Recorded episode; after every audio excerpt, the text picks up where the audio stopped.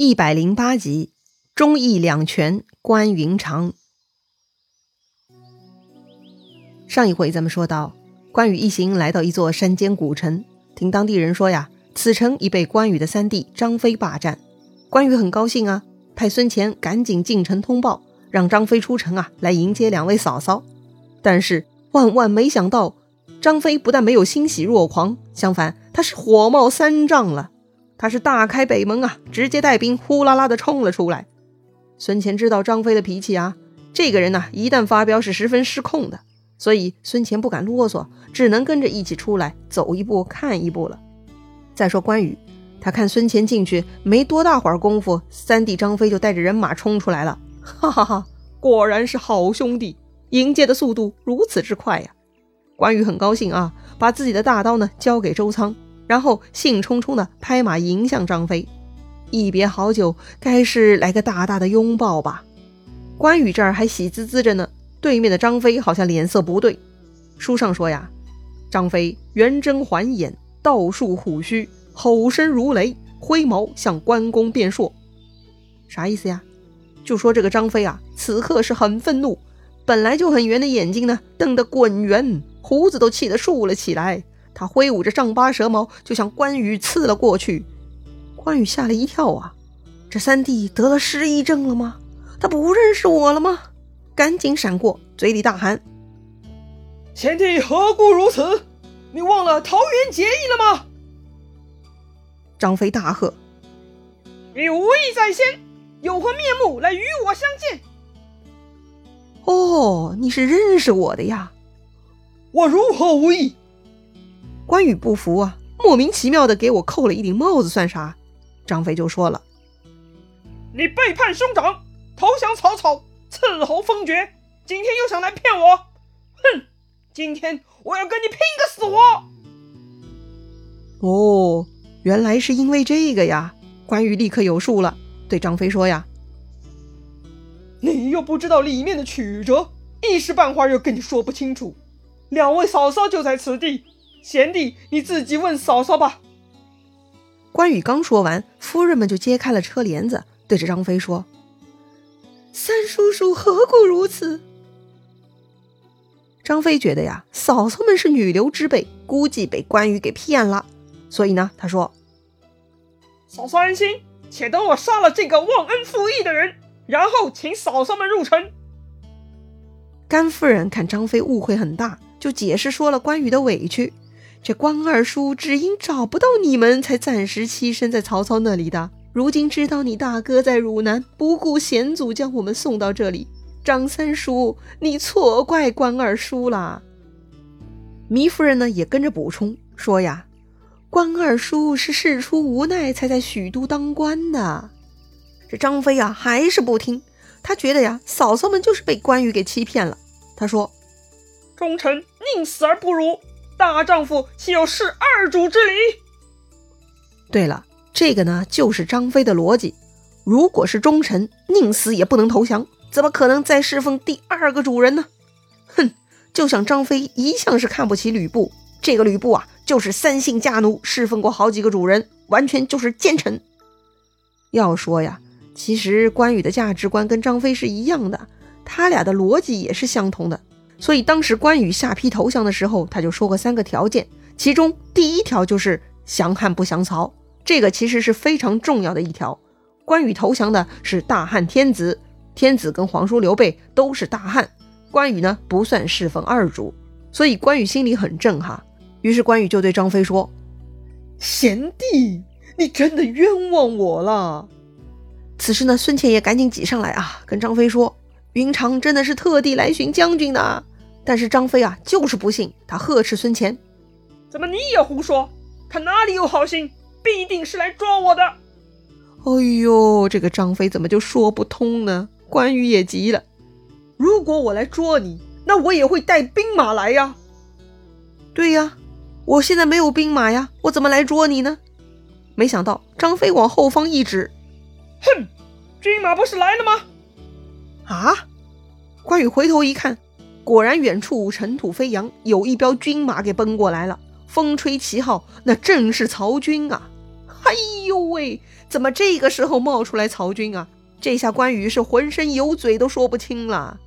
张飞大怒，冲着关羽：“还想骗我吗？”一边说呀，一边他又挺起丈八蛇矛给刺过来了。关羽呢，赶紧躲过去，说：“贤弟且慢，待我斩了来将，以表真心。”哎，这个主意不错哈，比较符合张飞的口味。于是张飞就说了：“你要是有真心，我这里就敲三通鼓，鼓完你就得斩掉来将。”关羽呢也答应的很干脆，拿上自己的大刀就冲了出去。要说呢，关羽跟曹操之间还是有情的哈，也不能轻易杀掉曹将啊。但是眼下这个情景啊，如果关羽不杀曹操的人，那么关羽就没有办法回归自己的队伍了。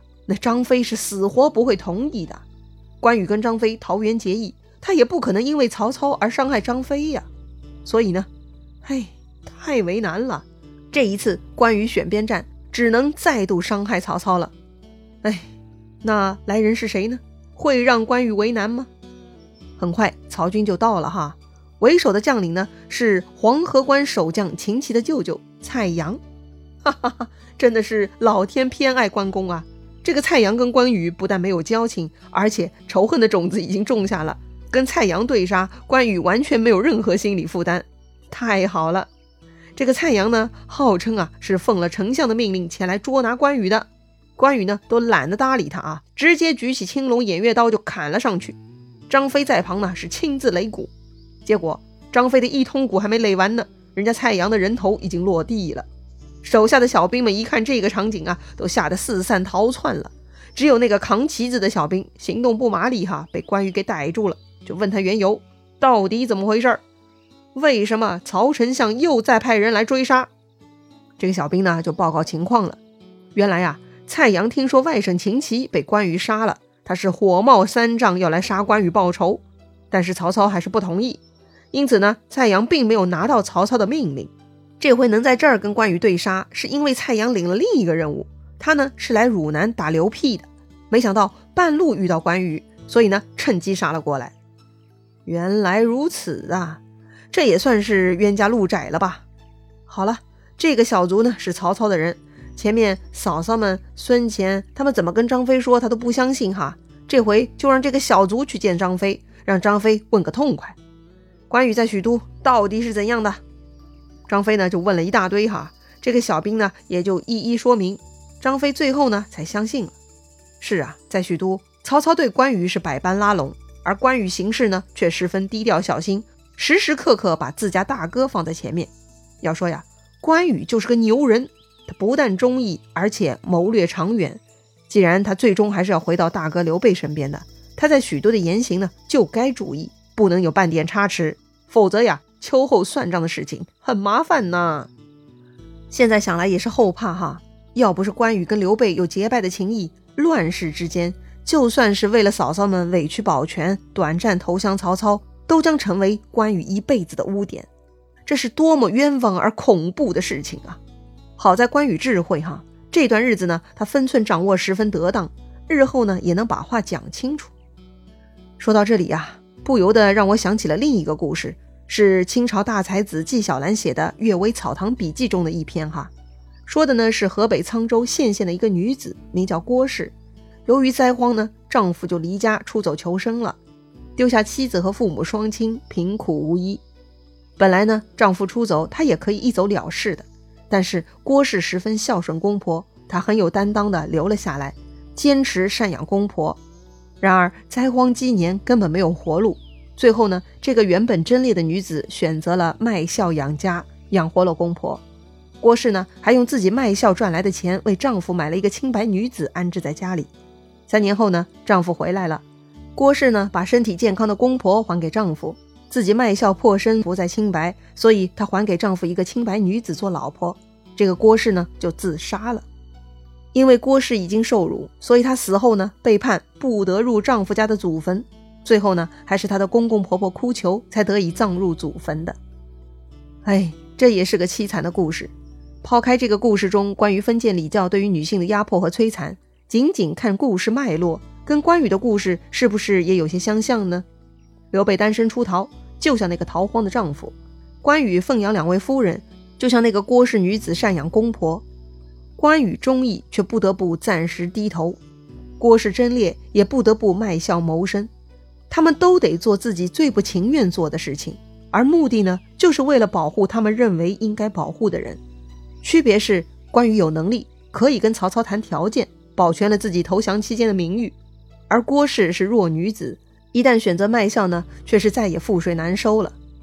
哎，所以说呀，关羽许都这一段呢，真的是很险很险。差一点啊，就把他给毁掉了。好了，书归正传，咱们说回张飞哈。听了曹操的那个小兵各种回答，加上前面嫂嫂们的作证，张飞呢总算相信关羽没有背叛了。正在这个时候，突然手下来报，说是南门来了十几个骑马的，让张飞赶紧过去看看。对了，张飞跟关羽吵架呢是在北门，这会儿啊就转去南门查看了，果然看到十几个人哈。领头的人呢，很面善。嘿，这不是糜竺、糜芳兄弟吗？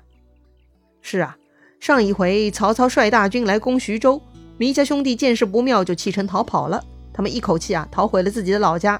最近听说关羽投降了曹操，刘备投靠袁绍在河北，简雍也跟着去了河北。昨天呢，他们遇到一行客人，说是此处的古城被一个姓张的将军给占据了，大高个儿，眼睛溜圆。声音宏大如响雷，这个糜家兄弟就猜测哈，这位张将军很有可能是张飞，就过来寻访了。这不还真的给猜中了，太好了！要么一个个四分五裂，要么就像约好似的哈，自己人呢就慢慢开始聚齐了。张飞赶紧的带上糜竺兄弟来见关羽，并拜见两位夫人。于是啊，所有人都开开心心到了城里，大家呢到了县衙中坐定了。两位夫人呢，又细细地诉说了关于过五关斩六将的事情。张飞听着听着呀，就大哭起来了，跪倒在关羽面前拜见兄长。